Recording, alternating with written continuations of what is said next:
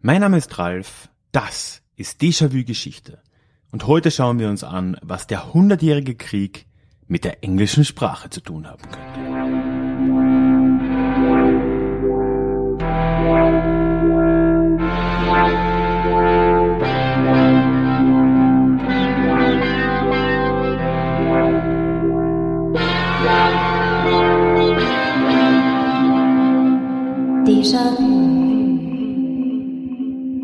Hallo und herzlich willkommen zurück zu dieser neuen Ausgabe des Déjà-vu Geschichte Podcast.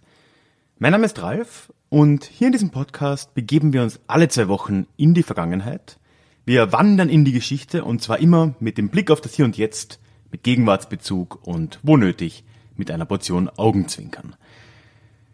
Bevor wir heute in die Folge reinstarten, ich habe am Anfang ja schon angekündigt, es wird um den hundertjährigen Krieg und die englische Sprache gehen, möchte ich noch ganz kurz auf den Déjà-vu-Geschichte Newsletter aufmerksam machen, was ich am Anfang immer tue, einfach weil es für mich die beste Möglichkeit ist, mit dir, meinen Hörern, in den Austausch zu kommen, und zwar abseits von Algorithmen von Facebook und Co. Ich werde am Schluss noch ein bisschen mehr dazu erzählen, aber schau dir das gerne schon mal an auf ralfkrabuschnik.com slash newsletter oder natürlich findest du den Link auch in den Show Notes. Bevor wir ganz jetzt reinstarten, habe ich aber noch eine kleine Ankündigung. Einfach nur, weil ich es einmal erwähnt haben wollte. Es gibt einen neuen Podcast mit mir. Allerdings ein sehr anderes Format. Ich will es trotzdem mal angebracht haben. Das Ganze nennt sich Songwriting Idiots, ist ein englischsprachiger Podcast mit meinem lieben Freund Dan, den du eventuell, wenn du länger hier schon dabei bist, schon mal gehört hast. Denn wir haben vor inzwischen anderthalb Jahren mal über die Geschichte des Schlagers gesprochen hier auf diesem Channel und haben jetzt gemeinsam eben einen Podcast gemacht, in dem wir jeden Monat ein Lied schreiben, jeweils in einem immer wechselnden Genre. Wenn du mich also mal auf Englisch hören willst oder dich Musik interessiert oder du einfach mal reinhören möchtest, findest du auch einen Link zu Songwriting Idiots in den Show Notes oder du gehst auf songwritingidiots.com. So, jetzt aber wirklich, entschuldige das etwas längere Intro, starten wir in die Folge. Es gibt, wie du wahrscheinlich weißt, ja doch einige Mythen die mit dem Hundertjährigen Krieg zu tun haben. Die wohl bekannteste Legende, die auf diese Zeit zurückgeht, ist wahrscheinlich die von Jeanne d'Arc, also der einfachen Bauerntochter, die die französische Armee zu einem Sieg geführt hat. Aber es gab noch einige andere mehr. So wird der Hundertjährige Krieg relativ häufig mit dem Rittertum, Chivalry, äh, im Englischen, außer ja gleichgesetzt beinahe schon, also eine Zeit oder vielleicht eine letzte große Zeit des Rittertums, die da im, in den hundertjährigen Krieg hineininterpretiert wird. Und gerade in England gibt es auch noch einen gewissen Mythos der englischen Bogenschützen zum Beispiel, die sehr stark auch mit dem hundertjährigen Krieg verbunden ist, wo es eben einige Schlachten gegeben hat in diesem Krieg, die bekannteste wahrscheinlich bei Agincourt, die von englischen Bogenschützen de facto gewonnen wurde was irgendwo diesem, dieser Idee der, der Ritter zwar entgegenspricht, aber man sieht bei so Geschichtsmythen und Legenden ja oft, dass die sich auch gern mal gegenseitig ein bisschen widersprechen.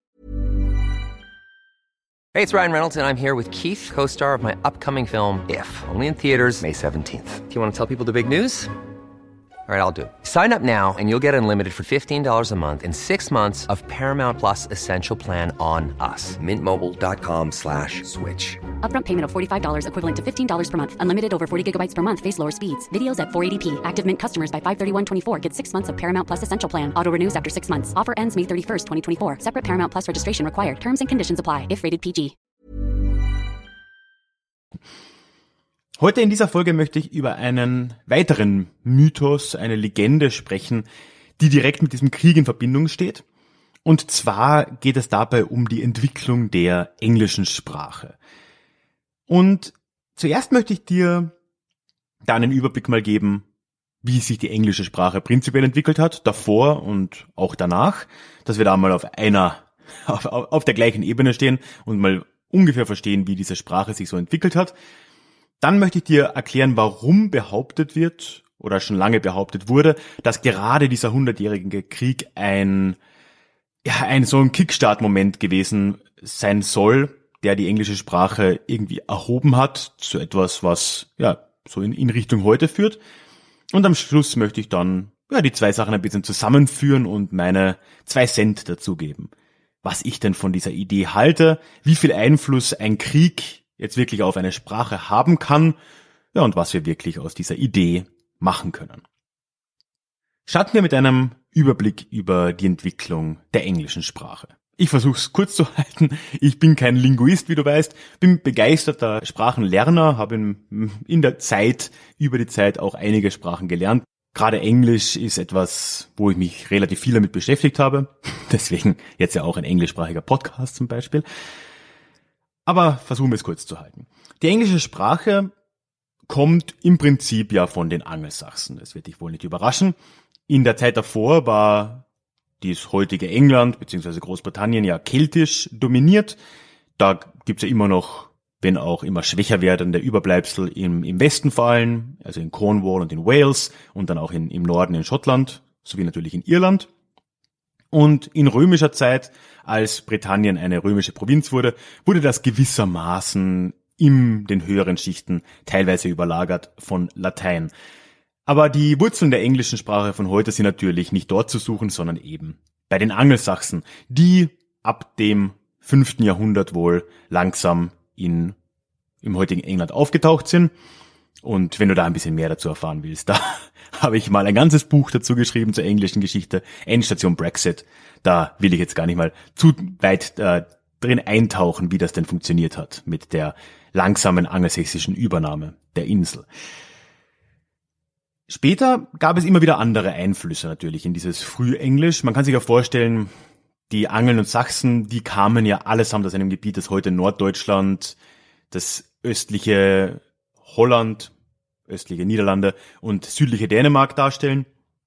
Dass das eine Sprache war, die den anderen germanischen Sprachen dieser Region, dieser Nordseeregion relativ ähnlich war.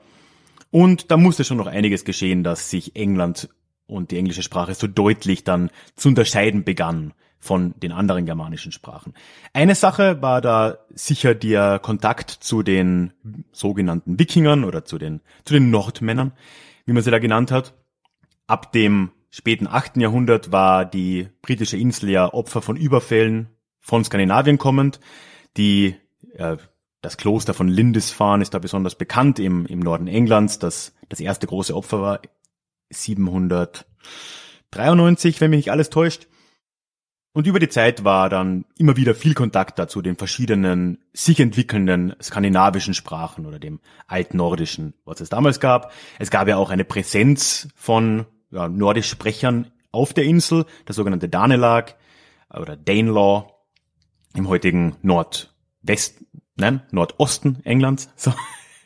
Und das hat natürlich seine Spuren hinterlassen. Angeblich, so genau man es sagen kann, gibt es ungefähr 2000 Worte immer noch im modernen Englisch, die auf nordische Begriffe zurückgehen. Aber die große, der große Einschnitt in die englische Sprache kam ein wenig später und zwar im berühmten Jahr 1066 mit der normannischen Invasion von Wilhelm dem Eroberer. Wilhelm der Eroberer oder William the Conqueror war ja ein Normanne aus der Normandie stammend, also aus dem heutigen Frankreich. Ursprünglich waren seine, ja, seine Vorfahren, ein, ich glaube 200 Jahre zuvor, aber auch aus Skandinavien gekommen. Und die Sprache, die sie gesprochen haben, war dann so eine Abwandlung. Es war ein, eine Art der französischen Sprache mit wiederum einigen nordischen Einflüssen. Ein, ja, eine normannische Sprache, wenn man so will. Und die hat sich jetzt über die nächsten Jahre als was jetzt inzwischen England war, von den Normannen regiert wurde, von den Plantagenet-Königen, hat sich das sehr stark verfestigt. Und da hat sich wirklich das Sprachverhalten auf der Insel sehr stark auch verändert. Es ist die Zeit, dass wir so eine Zweiteilung sehen in England, dass die Oberschicht, vor allem natürlich der normannische Adel, aber durchaus auch andere Leute, die, die in die wohlhabenderen Schichten aufgestiegen sind, zunehmend Normannisch gesprochen haben, also einen, eine Form des Französischen, sofern man, man das damals so sagen konnte. Und die Unterschichten haben eher dann eine Form des Englischen gesprochen und die haben sich wiederum gegenseitig aber auch beeinflusst. Das Englische zu der Zeit war dann langsam das, was wir heute Mittelenglisch nennen und eben auf der anderen Seite das Normannisch-Französische. Da gibt's bis heute dann so ja, Überbleibsel davon, wo man das recht deutlich erkennt, gerade als, als deutscher Muttersprachler. wenn man zum Beispiel die äh, Tiernamen sich im Englischen anschaut, dann hat man ja so Begriffe für lebendige Tiere wie Swine, Cow, ne, Schwein, Kuh, gibt es einige mehr. Und dann haben wir die Parallelbegriffe für das zubereitete, also tote Fleisch dieser Tiere mit Beef und Pork, die beide auf französische Wurzeln zurückgehen. Auch da sehen wir so sehr plakativ diese Unterschiede Oberschicht, Unterschicht, wie sich die Worte eben erhalten haben. Und parallel dazu gab es aber auch nach wie vor Latein auf der Insel, vor allem in den Kirchenstrukturen, die sich ja auch schon seit dem Frühmittelalter wieder neu verfestigt hatten. Und wir haben dann so ein, so ein Gemisch, wo die Regierungssprache zumindest im Geschriebenen zumeist Latein war, im Gesprochenen fast ausschließlich Französisch, Normannisch-Französisch und die Volkssprache war dann das Englische. Später wird das natürlich dann immer weiter auch, ja, vereinheitlicht ist, ist, ein starkes Wort, weil es einen aktiven Akt darstellt. Aber es verschmelzt dann immer mehr mit der Zeit. Und spätestens, wenn wir dann beim frühmodernen Englisch ankommen, das ist so die Sprache Shakespeares, da sind wir dann bei einer Misssprache, die den anderen germanischen Sprachen schon, ja, schon deutliche Unterschiede aufweist gegenüber dieser Sprachen und dem heutigen Englisch deutlich näher ist. Kommen wir zum zweiten Punkt. Warum gibt es denn jetzt nun diese Theorie oder diese, diese Behauptung, diese Legende, dass der Hundertjährige Krieg so bedeutend gewesen wäre für die Entwicklung dieser Sprache? Ja, prinzipiell 1066 habe ich gesagt, da war die ja, normannische, nennen wir es Invasion, wird selten so gesagt, die Invasion Englands durch die Normannen. Und der Hundertjährige Krieg beginnt dann ungefähr 300 Jahre darauf. Aber wir sind immer noch in einer Zeit, die geprägt ist von den normannischen Königen in England. Das waren immer noch die Plantagenet-Könige zu dem Zeitpunkt. Und als der Krieg 1337 beginnt, da war eben dieser König gerade Edward III. Alles, was ich bisher gesagt habe, traf zu der Zeit im Prinzip noch zu. Sowohl Edward als auch die sonstige Oberschicht, der Adel, hat im Alltag Französisch gesprochen, inzwischen auch deutlich näher an dem, was sich als Pariser Französisch auf der anderen Seite des, des Ärmelkanals entwickelt hat. Und das Volk hat Mittelenglisch gesprochen. Das war die Situation mit Latein nebenbei so für Schriftstücke und in der Kirche. Jetzt wird gesagt, dass Edward III. als Teil dieses Krieges gegen Frankreich auch die Sprache benutzt hat. Der Anfang des Krieges war ja dadurch bedingt, dass, um es sehr stark zu vereinfachen, Edward einen Anspruch auf den französischen Thron für sich selbst in Anspruch genommen hat. Das heißt, er ist dann in Frankreich eingefallen. Man muss dazu sagen, es gab ja nach wie vor englisch kontrollierte Gebiete im heutigen Frankreich. Und von dort ausgehend mit Unterstützung auch aus Flandern zum Beispiel, wurde dieser Krieg dann, dann begonnen.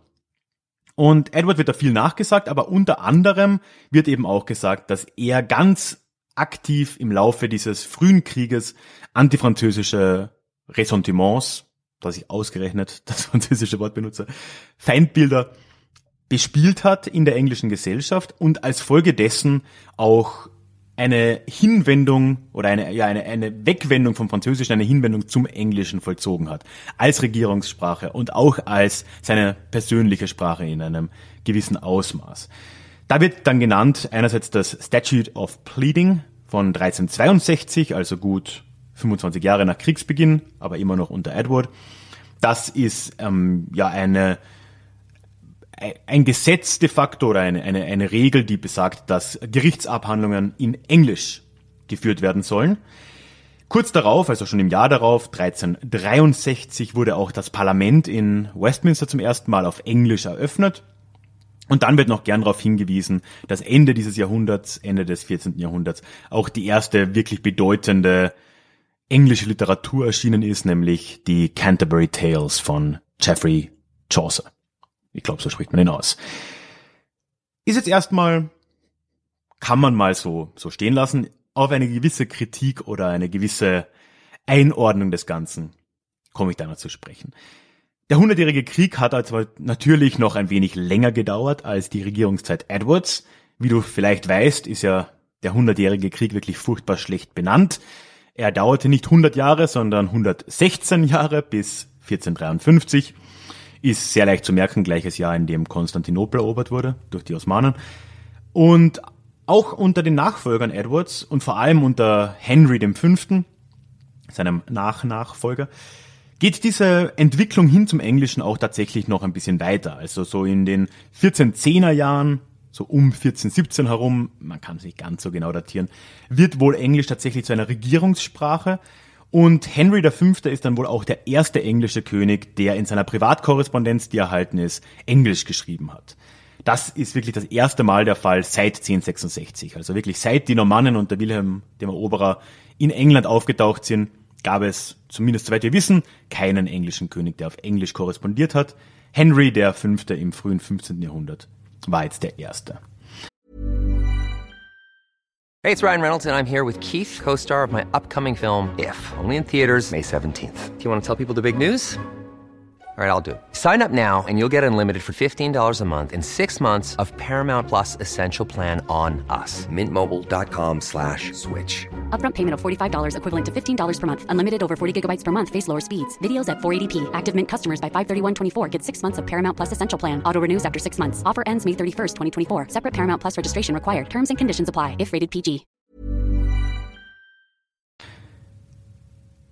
Ich entschuldige mich übrigens, du hörst im Hintergrund wahrscheinlich Baustellenlärm. Es ist die Hölle bei mir. Ich mache das Beste draus mit dem Mikro. Ich versuche es hinzubiegen.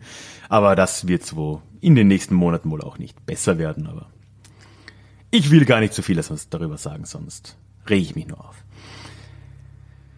Das heißt, das Argument ist jetzt eigentlich ein überzeugendes, oder?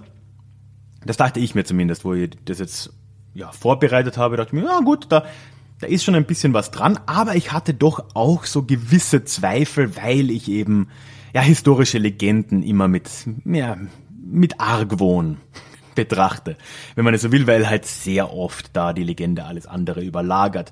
Und das habe ich mir jetzt auch bei dem gedacht und bin noch mal ein bisschen tiefer reingegangen und zum Schluss bin ich dann gekommen, dass es schon stimmt, dass der Hundertjährige Krieg ein wichtiger Moment war für die Entwicklung der englischen Sprache, aber nicht in dieser Absolutheit, wie es teilweise dargestellt wird in, in gewissen Quellen.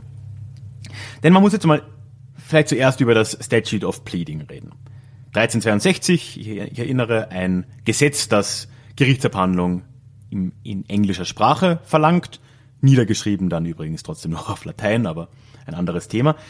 Das stimmt zwar, das ist 1362 erlassen worden, allerdings auf Französisch. Und wir können jetzt davon ausgehen, wenn schon das Statut nicht mal auf Englisch verfasst wurde, sondern auf Französisch, dass wahrscheinlich auch noch einige Zeit lang Gerichtsverhandlungen in irgendeiner Form auch auf Französisch stattgefunden haben. Es würde mich zumindest sehr überraschen, wenn dem nicht so wäre. Und auch das zweite, der zweite Punkt, im Jahr darauf die Parlamentseröffnung auf Englisch. Auch das stimmt. Aber auch hier wurden dann spätere Parlamente erneut auf Französisch eröffnet. Und zwar noch mindestens 15 Jahre später. Also 1377 wissen wir noch von einer französischen Eröffnung. Also auch hier war es nicht dieser alles verändernde Moment, wo jetzt Edward sagt, wir machen das jetzt auf Englisch. Und damit war die Sache erledigt. Sondern da war schon ein Prozess dahinter. Na, dann zu guter Letzt das Argument der Literatur mit den Canterbury Tales ist auch ein nur in Teilen wirklich so legitimes, weil es keineswegs stimmt, dass es vorher keine englischsprachige Literatur gegeben hätte. Wir kennen schon das erste englische Rechtsdokument sogar aus dem 13. Jahrhundert, also deutlich früher, über 100 Jahre früher, 1258. Da wurden die Provisions of Oxford verfasst. Klar, ein regionales, ein regionaler Gesetzestext, aber ein englischsprachiger. Und es gab auch davor schon englischsprachige Literatur. Es gab Berichte, die auf Englisch verfasst wurden. Es gab kleinere literarische Werke, die auf Englisch verfasst wurden. Das ist keineswegs so, dass das alles erst begonnen hätte mit den Canterbury Tales. Also ab 1200 sind da auch Quellen durchaus greifbar. Das heißt, man muss schon ein wenig äh, relativieren und wie immer warne ich ein bisschen davor, wenn man von irgendetwas liest, was, was einfach zu monokausal daherkommt. Das ist geschehen, weil das. X wegen Y, dann ist das meistens zu einfach. Und so will ich auch hier sagen, ja, der Hundertjährige Krieg war ein wichtiger Moment in der Entstehung der englischen Sprache, wie wir sie heute kennen. Der Weg hin zum frühneuzeitlichen Englisch von Shakespeare war sehr stark geprägt von dem, was hier geschehen ist, weil eine ja, Wegwendung vom Französischen tatsächlich ja auch stattgefunden hat. Aber nein, es war nicht dieser eine Moment, nur wegen dieses Krieges, weil alle jetzt die Franzosen gehasst haben, haben alle begonnen Englisch zu sprechen, sondern es war ein komplexeres Thema. Es war etwas, was der König oder die Könige, zumindest Edward und Henry, forciert haben, durchaus aus politischen und kriegerischen Gründen. Etwas, das auch sicherlich mitgetragen wurde von Teilen der Bevölkerung. Klar, die einfache Bevölkerung hätte sich gefreut, weil sie jetzt plötzlich Gerichtsverhandlungen verstehen kann. Aber gut, die hatten ja nicht wirklich was zu melden. Die Frage ist, was hat die Aristokratie gemacht? Und da können wir uns ziemlich sicher sein und die Tatsache, dass eben eine Parlamentseröffnung auch noch auf Französisch war, dass Gesetzestexte nach wie vor auf Französisch waren, dass es zumindest gemischt war, dass es Teile der Aristokratie und Teile der Oberschicht gab, die das angenommen haben, die das auch unterstützt haben, den, den Wechsel hin zum, zum Englischen, die da vielleicht auch ein Eigeninteresse unterschiedlicher Art gehabt haben. Aber es gab auch sicher Gegenbewegungen, und zwar vor allem in den Teilen der Oberschicht, die zum Beispiel auch Länder am Kontinent noch hatte, was ja auch nicht so ein kleiner Teil war. Das heißt, es ist gemischt und wie so oft in der englischen Sonderwegsgeschichte, die ja eine sehr komplexe ist, ist auch hier zwar einiges dran, aber eben nicht alles, was man so auf dem, auf den ersten Blick erkennen würde. Ja, das war's auch schon. Ich sehe gerade eine etwas kürzere Folge. Wir sind jetzt bei knapp über 20 Minuten. Aber ja, ein Thema, das mich irgendwie jetzt gerade angesprochen hat. Ich habe den Hundertjährigen Krieg recherchiert, weil ich schon länger immer wieder mal Rückmeldungen bekommen habe, dass sich äh, Hörer, Hörerinnen etwas aus der Zeit wünschen würden. Und da dachte ich mir, das geht doch mal an. Und als Teilthema hat mich das ein wenig angesprungen als, als alter Sprachenfan. Dachte ich mir, das ist doch eine, eine schöne Möglichkeit, da mal drüber zu sprechen. Ja, du findest alle Links, die ich erwähnt habe und erwähnen werde, natürlich in den Shownotes, beziehungsweise auf meiner Website, wenn du keine Shownotes hast, zum Beispiel in Spotify oder sonst wo, dann kannst du direkt auf ralfgrabuschnik.com gehen und wenn du oben auf Podcast klickst, dann findest du auch gleich diese Episode. Dort kannst du auch neben all den Notizen, die du dort findest, direkt kommentieren, worüber ich mich sehr freuen würde. Also lass gern deine Kommentare, deine Gedanken zu diesem Thema dort auf der Seite. Ebenfalls in den Shownotes oder dort findest du einen Link zu meinem Newsletter. Da habe ich jetzt am Anfang ja schon ein bisschen was dazu gesagt. Ich würde mich freuen, wenn du dir das anschauen willst. Der Déjà-vu-Geschichte Newsletter ist für mich die beste Möglichkeit, in den Austausch zu kommen. Einfach, ja, weil es direkt ist. Man kann, ich kann dich erreichen, du kannst mir direkt auf jede E-Mail antworten. Und das funktioniert einfach erfahrungsmäßig sehr gut. Und als kleines Dankeschön gibt's für die Anmeldung außerdem auch ein kostenloses Hörbuch von mir und zwei E-Books und ein paar, ein paar Kleinigkeiten. Alle Infos dazu findest du auf meiner Website, wie gesagt, Show Notes oder direkt auf ralfkrabuschnik.com slash newsletter. Ja, dann nochmal Hinweis, wenn dich mein neuer Podcast interessiert, Link dorthin in den Show Notes oder songwritingidiots.com, alles zusammengeschrieben. Würde mich sehr freuen. Ja, und ansonsten würde ich mich auch sehr freuen, wenn du diesen Podcast hier abonnieren würdest, wenn du mir auf Spotify folgst oder in jeglicher App, wo du das hörst, auf den Abo-Button klickst. Das ist mir eine Riesenhilfe. Und am Schluss möchte ich all jenen wieder danken, die Déjà-vu-Geschichte auch finanziell unterstützen. Ihr seid die Besten, ihr macht das hier mit möglich. Vielen lieben Dank euch. Und wenn du auch zu diesen tollen Menschen gehören willst, findest du auf der Website alle Infos, wie du mir das ein oder andere zukommen lassen kannst. Ein Link dorthin natürlich auch in den Show Notes oder direkt auf der Über mich Seite. Das soll es gewesen sein.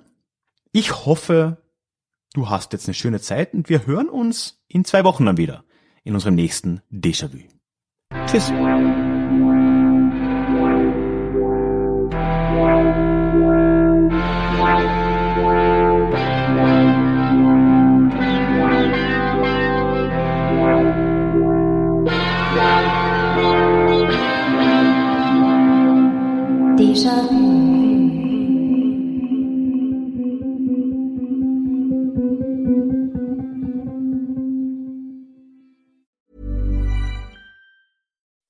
When you make decisions for your company, you look for the no-brainers. If you have a lot of mailing to do, stamps.com is the ultimate no-brainer. Use the stamps.com mobile app to mail everything you need to keep your business running with up to 89% off USPS and UPS. Make the same no-brainer decision as over 1 million other businesses with stamps.com. Use code program for a special offer. That's stamps.com, code program.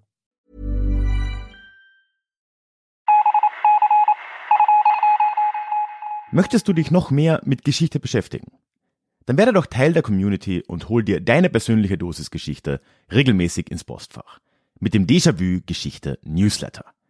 Dort erwarten dich abwechslungsreiche Geschichte-Häppchen, zweimal im Monat direkt in dein E-Mail-Postfach, Austausch mit mir, ich kann dich erreichen, du kannst mir direkt antworten und ich melde mich auch garantiert wieder zurück.